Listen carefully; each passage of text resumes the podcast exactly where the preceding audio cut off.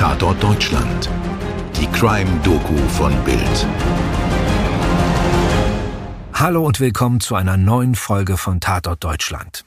Ich bin Mirko Kasimir. Und ich bin Toni Heyer. Hi zusammen. Toni, bei unserem heutigen Fall kommt man aus dem Kopfschütteln nicht raus. Ich wiederum bin absolut erstaunt, dass dieser Typ ernsthaft auch noch Liebesbriefe in den Knast bekommt. Aber jetzt ist erstmal Zeit, dass wir ihn vorstellen. Mirko. Dieter Zorwemes Geschichte beginnt im Zweiten Weltkrieg. Seine Mutter hat eine leidenschaftliche Affäre, während ihr Mann seit seiner Einberufung an der Front dient. Sie wird mit Dieter schwanger. Sein leiblicher Vater soll ein polnischer Zwangsarbeiter gewesen sein. Als ihr Mann begreift, dass das Kind nicht von ihm ist, gibt er den kleinen Jungen in Bochum zur Adoption frei. Dieter wächst in Ottbergen bei seinen Adoptiveltern Ferdinand und Wilhelmine Zurweme auf. Ottbergen ist ein Stadtteil von Höxter im Weserbergland, also in der recht malerischen Grenzregion von NRW und Niedersachsen. Sein Adoptivvater ist laut Archiveinträgen Oberzugführer, also bei der Reichsbahn. Wir finden ihn aber auch als Bankangestellten. Vielleicht hat er einfach im Laufe der Jahre den Job gewechselt. Die Mutter ist Hausfrau. Als Zurweme von einem Lehrer erfährt, dass er ein Adoptivkind ist, da reist er aus. Er will seine leiblichen Eltern finden. Natürlich wird er irgendwann aufgelesen und muss zurück. In den Akten heißt es später, der kleine Dieter sei in der Folgezeit mit Zuckerbrot und Peitsche erzogen worden. Der Junge wird offenbar schnell aggressiv. Seine Eltern fühlen sich schließlich überfordert und übergeben Dieter einer Erziehungseinrichtung. Dort büxt er regelmäßig aus und wird wieder und wieder geschnappt. Als Jugendlicher beweist er gern seinen Mut, indem er zum Beispiel auf fahrende Züge aufspringt. Wenn ich mir die Erziehung der 50er Jahre vorstelle, dazu überforderte Eltern und dann den Begriff Zuckerbrot und Peitsche, furchtbar. Später wurde in den Prozessen ja auch deutlich, dass es regelmäßig Schläge gab für den kleinen Dieter. Und Stubenarrest. Dass die Eltern überstreng waren da kann einfach nichts Gutes bei rauskommen. Ja, bei Dieter Zurweme trifft das leider zu. Im Alter von zwölf lockt er ein 15-jähriges Mädchen in einen Wald, stellt ihm ein Bein, schlägt dem Kind mit der Faust auf den Kopf und fordert Geld. Noch im selben Jahr schlägt er einer 20-Jährigen mit einem Holzstock so lange auf den Kopf, bis sie wehrlos ist. Er nimmt ihr das Fahrrad ab und fährt damit von Ottbergen nach Hannover. Mehr als 100 Kilometer. Mit gerade mal 17 kommt er zum ersten Mal in U-Haft und wird schließlich wegen Diebstahl und schweren Raubes verurteilt. Er hatte eine 20-jährige Büroangestellte überfallen und beraubt. Auch eine 50-jährige überfiel zur Weme und forderte Geld. Nach seiner Flucht aus einer Jugendstrafanstalt versteckt er sich monatelang in Erdhöhlen, Gartenlauben und Ferienhäusern. Später bewirbt er sich im französischen Metz bei der Fremdenlegion, wird aber abgelehnt. Und mit Blick auf all die Delikte und Strafen in seinen Akten muss man sagen, er hat es nie so wirklich auf eine Art gerade Bahn geschafft. 1965 bedroht, wirkt und vergewaltigt Zurweme in Niederbachem bei Bad Godesberg eine Freundin mit einem Fleischermesser, weil sie ihn zuvor abgewiesen hatte. Seinen Tiefpunkt erreichte er aber 1972. Im November dieses Jahres tötet Zurweme bei einem Raubüberfall auf ein Immobilienbüro im nordrhein-westfälischen Düren eine Mitarbeiterin durch Stiche in den Hals. Marlon Gego von der Aachener Zeitung hat diesen Tag später sehr gut protokolliert. An dem Tag, an dem er seinen ersten Mord begehen sollte, stellt Dieter Zurweme morgens fest, dass er dringend Geld braucht. Er setzt sich in Würselen auf sein Mofa, fährt zum Bungalow seines früheren Chefs, klingelt und da die Frau seines Chefs ihn kennt, lässt sie ihn ins Haus. Noch während er sie mit einem Messer bedroht, klingelt es erneut. Zurweme flieht, ohne Beute. Und fährt mit seinem Mofa zum Wirteltorplatz in Düren. In dem Büro des Immobilienmaklers war er schon zwei Tage vorher gewesen und weiß daher, dass dessen Mitarbeiterin über Mittag alleine im Büro ist. Erst macht er mit ihr Smalltalk und geht dann wieder. Später kehrt er zurück bedroht sie mit dem Messer und fordert Geld. Er nimmt ihr Portemonnaie.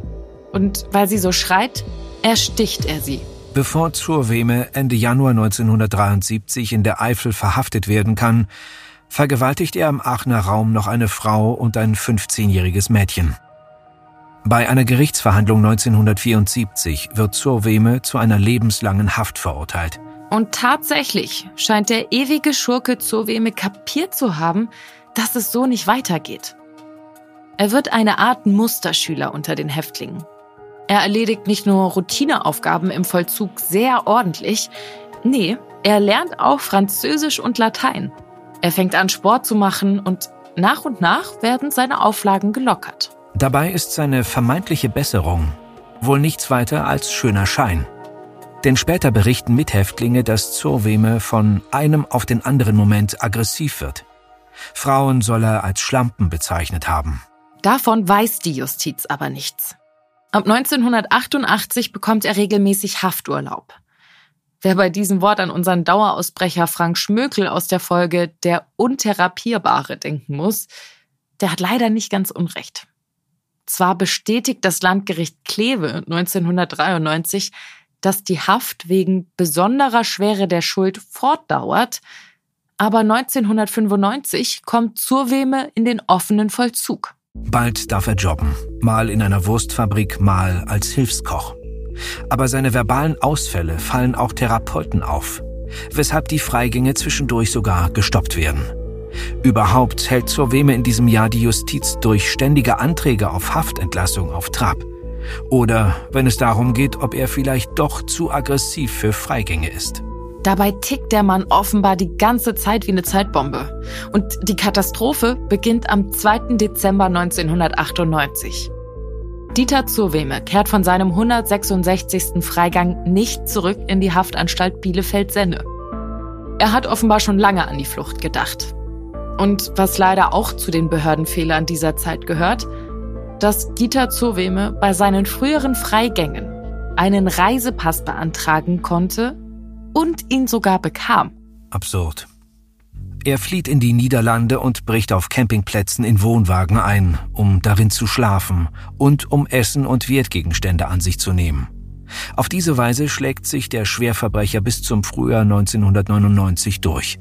Dann klaut er ein Fahrrad und macht sich auf den Weg Richtung Deutschland. Zurweme radelt den Rhein entlang über Düsseldorf, Köln und Bonn bis nach Remagen. Wir haben jetzt das Wochenende von Freitag, dem 19. März 1999 bis Sonntag, den 21. März. Aufs ganze Land bezogen keine richtig aufregende Zeit. Der Bundestag hat gerade die Ökosteuer beschlossen. Nach dem Jugoslawienkrieg wird noch immer um eine Friedenslösung gerungen. Die Verhandlungen wurden gerade vertagt.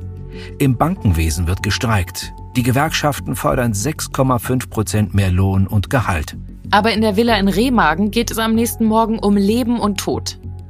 An diesem Samstagvormittag kommt der Eigentümer der Villa, um nach dem Rechten auf der Baustelle zu sehen.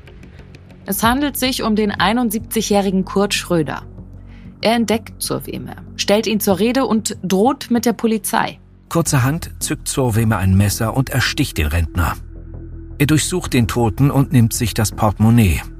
Dann klingelt Schröders Handy. Zurweme geht ran und hat Schröders Frau Maria am Apparat. Er sagt ihr, etwas Schlimmes sei passiert. Er werde persönlich vorbeikommen und es ihr erklären. Und sie gibt ihm tatsächlich die Adresse und wartet. Zurweme radelt also in Remagen zur 60-jährigen Frau des Mannes, den er eben erstochen hat, weil er dort noch mehr Geld vermutet. Die Frau lässt ihn rein. Zur Weme trifft dort aber auch Marias Bruder Paul Becker, 66, und dessen 59-jährige Frau Rita. Und wieder geht alles ganz schnell. Maria und die Beckers drohen mit der Polizei. Und Zurweme sticht zu. Maria Schröder und ihr Bruder Paul sind sofort tot. Rita Becker bleibt blutend liegen, er liegt aber später den Verletzungen. In der Wohnung findet Zurweme weitere 8000 Mark. Er nimmt sich Beckers Autoschlüssel und fährt mit dem Wagen zum Bahnhof und lässt ihn dort stehen. Aus dem entflohenen Freigänger ist ein Vierfachmörder geworden.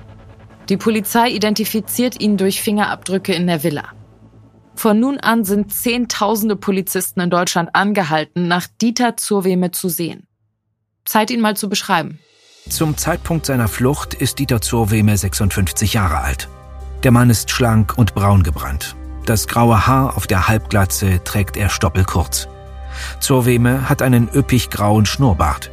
Er hat schmale Augen, die zusammen mit den markanten Augenbrauen streng und eindringlich wirken. Auf manche wirkt er durchaus attraktiv. Das soll am Ende noch eine Rolle spielen. Zurweme hält die Polizei wochenlang zum Narren. Seine Flucht führt ihn von Bochum, Remagen, Lindau, Dessau, Rostock, Greifswald, Frankfurt am Main, Kalf, Baden-Baden, Freiburg im Breisgau bis nach Cuxhaven. Später wird er im Großraum Hannover gesehen, in der gleichnamigen Region und dem Kreis Schaumburg-Lippe. Dieses Katz-und-Maus-Spiel dauert 261 Tage. Aber als die gestohlenen 8000 Mark aufgebraucht sind, begeht der notorische Verbrecher wieder Überfälle, um sich über Wasser zu halten. Und am 21. Juli 1999 vergewaltigt er ein 15-jähriges Mädchen. Und besonders tragisch ist in dieser Zeit ein Kapitel, das den Namen Friedhelm Beate trägt. Am 27. Juni 1999 wird in der Sendung Kripo Live eine Fahndung nach Dieter Zoweme ausgestrahlt. Auf den Abbildungen trägt der Gesuchte Wanderstock und Rucksack. Eine Kellnerin in Thüringen meldet sich und sagt, der Mann sei Gast in dem Hotel, in dem sie arbeite. Er heiße Friedhelm Beate und sei gerade in seinem Zimmer. Also rücken sofort Beamte aus. Allerdings fahren sie los, ohne ein Foto von Dieter Zurweme mitzunehmen. Polizisten in Zivil machen sich an der Hotelzimmertür des Mannes zu schaffen. Der denkt wohl, er werde überfallen und drückt dagegen. Daraufhin geben die Beamten zwei Schüsse ab und töten dabei eben nicht, wie angenommen Dieter Zurweme, sondern Friedhelm Beate, einen im Gebiet geschätzten Wanderer und Radfahrer. Wirklich groteske Szenen gibt es auch, als Zurweme im Kreis Schaumburg in einem Maisfeld steckt. Ein Jäger hatte ihn in der Umgebung gesehen und die Polizei gerufen. Die lässt sich aber Zeit und kommt erst am nächsten Tag mit einem Großaufgebot. Zurweme ist da natürlich längst wieder weg. Mal untersucht die Polizei liegen gelassene Bockwürstchen und Pornohefte, mal nimmt sie irrtümlich Männer fest, die wie Zurweme aussehen. Das passiert zum Beispiel in Fulda und in Dresden. Aber erst am 19. August 1999 nehmen zwei Polizisten Dieter Zurweme in Greifswald fest. Ein Autofahrer fährt dort viermal an einem Fußgänger vorbei, der aussieht wie der Mann auf den Fahndungsplakaten. Dann, als er sich sicher ist, ruft er die 110. Als Polizeibeamte dann eine sogenannte Personenüberprüfung bei dem Mann vornehmen, sagt der, ich bin der, den ihr sucht. Vier Leute hat Surweme in dieser Zeit 1999 ermordet. Ein Mädchen vergewaltigt. Und die Polizei hat irrtümlich einen völlig unbeteiligten Wanderer erschossen. Und das alles, weil ein Mann Freigang hatte, der besser hinter Gittern geblieben wäre. Und genau darüber wird jetzt öffentlich gestritten. Ein psychiatrischer Gutachter will die Justiz schon drei Jahre zuvor, also 1996, vor zu viel Lockerheit im Umgang mit Dieter Zurweme gewarnt haben. Der habe ihn während der Therapie in Bielefeld gewarnt. Wenn ich draußen jemals wieder in die Enge getrieben werde, vergewaltige ich eine Frau. Aber niemand habe auf ihn, den Therapeuten, gehört. 2000 wird Dieter Zurweme in Koblenz der Prozess gemacht. Wegen vierfachen Mordes, schweren Raubes, Vergewaltigung, Nötigung und Freiheitsberaubung verurteilt das Landgericht ihn zu lebenslanger Freiheitsstrafe und Sicherungsverwahrung. Er ist in der JVA Bochum inhaftiert. Und hier kommt ein letzter, wirklich verstörender Teil der Geschichte. Noch während des Prozesses bekommt Zurweme unzählige Liebesbriefe in den Knast. Darunter 15 Heiratsanträge. Das ist, das klingt vielleicht schräg, aber das, das hört man ja immer mal wieder. Also zuletzt auch zum Beispiel in der sehr, sehr bekannten Doku Jeffrey Dahmer, der auch Menschen umgebracht und sogar gegessen hat und selbst er hat Fanpost ins Gefängnis bekommen. Aus den Heiratsanträgen sucht sich der Mehrfachmörder eine Frau aus Berlin-Spandau aus. Laut dem pensionierten Kommissar Starke sagt Zurweme, die Kuh solle noch 20 Kilo abnehmen, dann würde er sie heiraten. Und tatsächlich geben sich beide am 15. Februar 2001 in der JVA Bochum das Ja-Wort. Sie sagt damals zu Bild, es gebe an Zurweme auch wirklich gute Seiten, die nur keiner kenne. Einige Jahre später stirbt die Frau. Zurweme lebt jetzt als Witwer im Knast. Ja, hoffentlich bis ans Lebensende. Und trotz all dieser Fehler, die passiert sind, die absolut schrecklich sind, da brauchen wir gar nicht drüber diskutieren, finde ich, dass unser Rechtssystem richtig ist. Und ich finde das gut, dass hier jeder eine zweite Chance verdient hat. Ja, stimmt. Da die Mehrheit der straffällig gewordenen Personen dankbar ist für diese Chance auf Wiedereingliederung in die Gesellschaft. Nur wenn bei der Einschätzung der Risikobeurteilung Fehler gemacht werden, tja, dann können diese Fehler durchaus tödliche Folgen haben. Ja, und ich glaube, das ist ja ähnlich wie beim Fall Schmökel oder der Rosa Riese. Das ist so ein Impuls zu sagen, was für unglaubliche Fehler, wie konnte das nur passieren? Also man haut da so direkt volle Pulle drauf. Allerdings sollten wir nicht vergessen, jeder macht Fehler. Das ist auch nicht vermeidbar. Allerdings haben halt Fehler im Umgang mit zum Beispiel Mördern oder Vergewaltigern ein ganz anderes Ausmaß. Die können potenziell Unschuldigen das Leben kosten oder, wenn sie es überleben, das Leben zerstören. Deshalb ist diese Risikobeurteilung enorm wichtig. Ein Garant ist die aber nie. Und was in diesem Fall richtig gewaltig schiefgelaufen ist, ist, dass der Psychologe gewarnt hat, aber nicht darauf gehört wurde und Zurweme so diesen Ausgang bekommen hat. Sehr guter Hinweis, Toni. Und damit sind wir am Ende unserer heutigen Episode angelangt. Wir danken euch, dass ihr wieder mit dabei wart. Eure Toni und euer Mirko. Diesen Fall haben wir vorbereitet mit dem Archiv von Axel Springer sowie Artikeln aus der Aachener Zeitung, der Rheinischen Post und den Schaumburger Nachrichten. Aufnahme und Schnitt Toni Heyer. Skript Stefan Netzeband. Postproduktion Wakeword Studios München. Dir hat diese Folge von Tatort Deutschland gefallen? Du bekommst von True Crime einfach nicht genug. Dann hör jetzt in unsere weiteren Folgen rein. Hier warten mehr als 200 spannende Fälle auf dich, wie das Verschwinden von Rebecca Reusch, der Prozess gegen O.J. Simpson oder die Entführung von Ursula Herrmann. Wir hören uns bei Tatort Deutschland.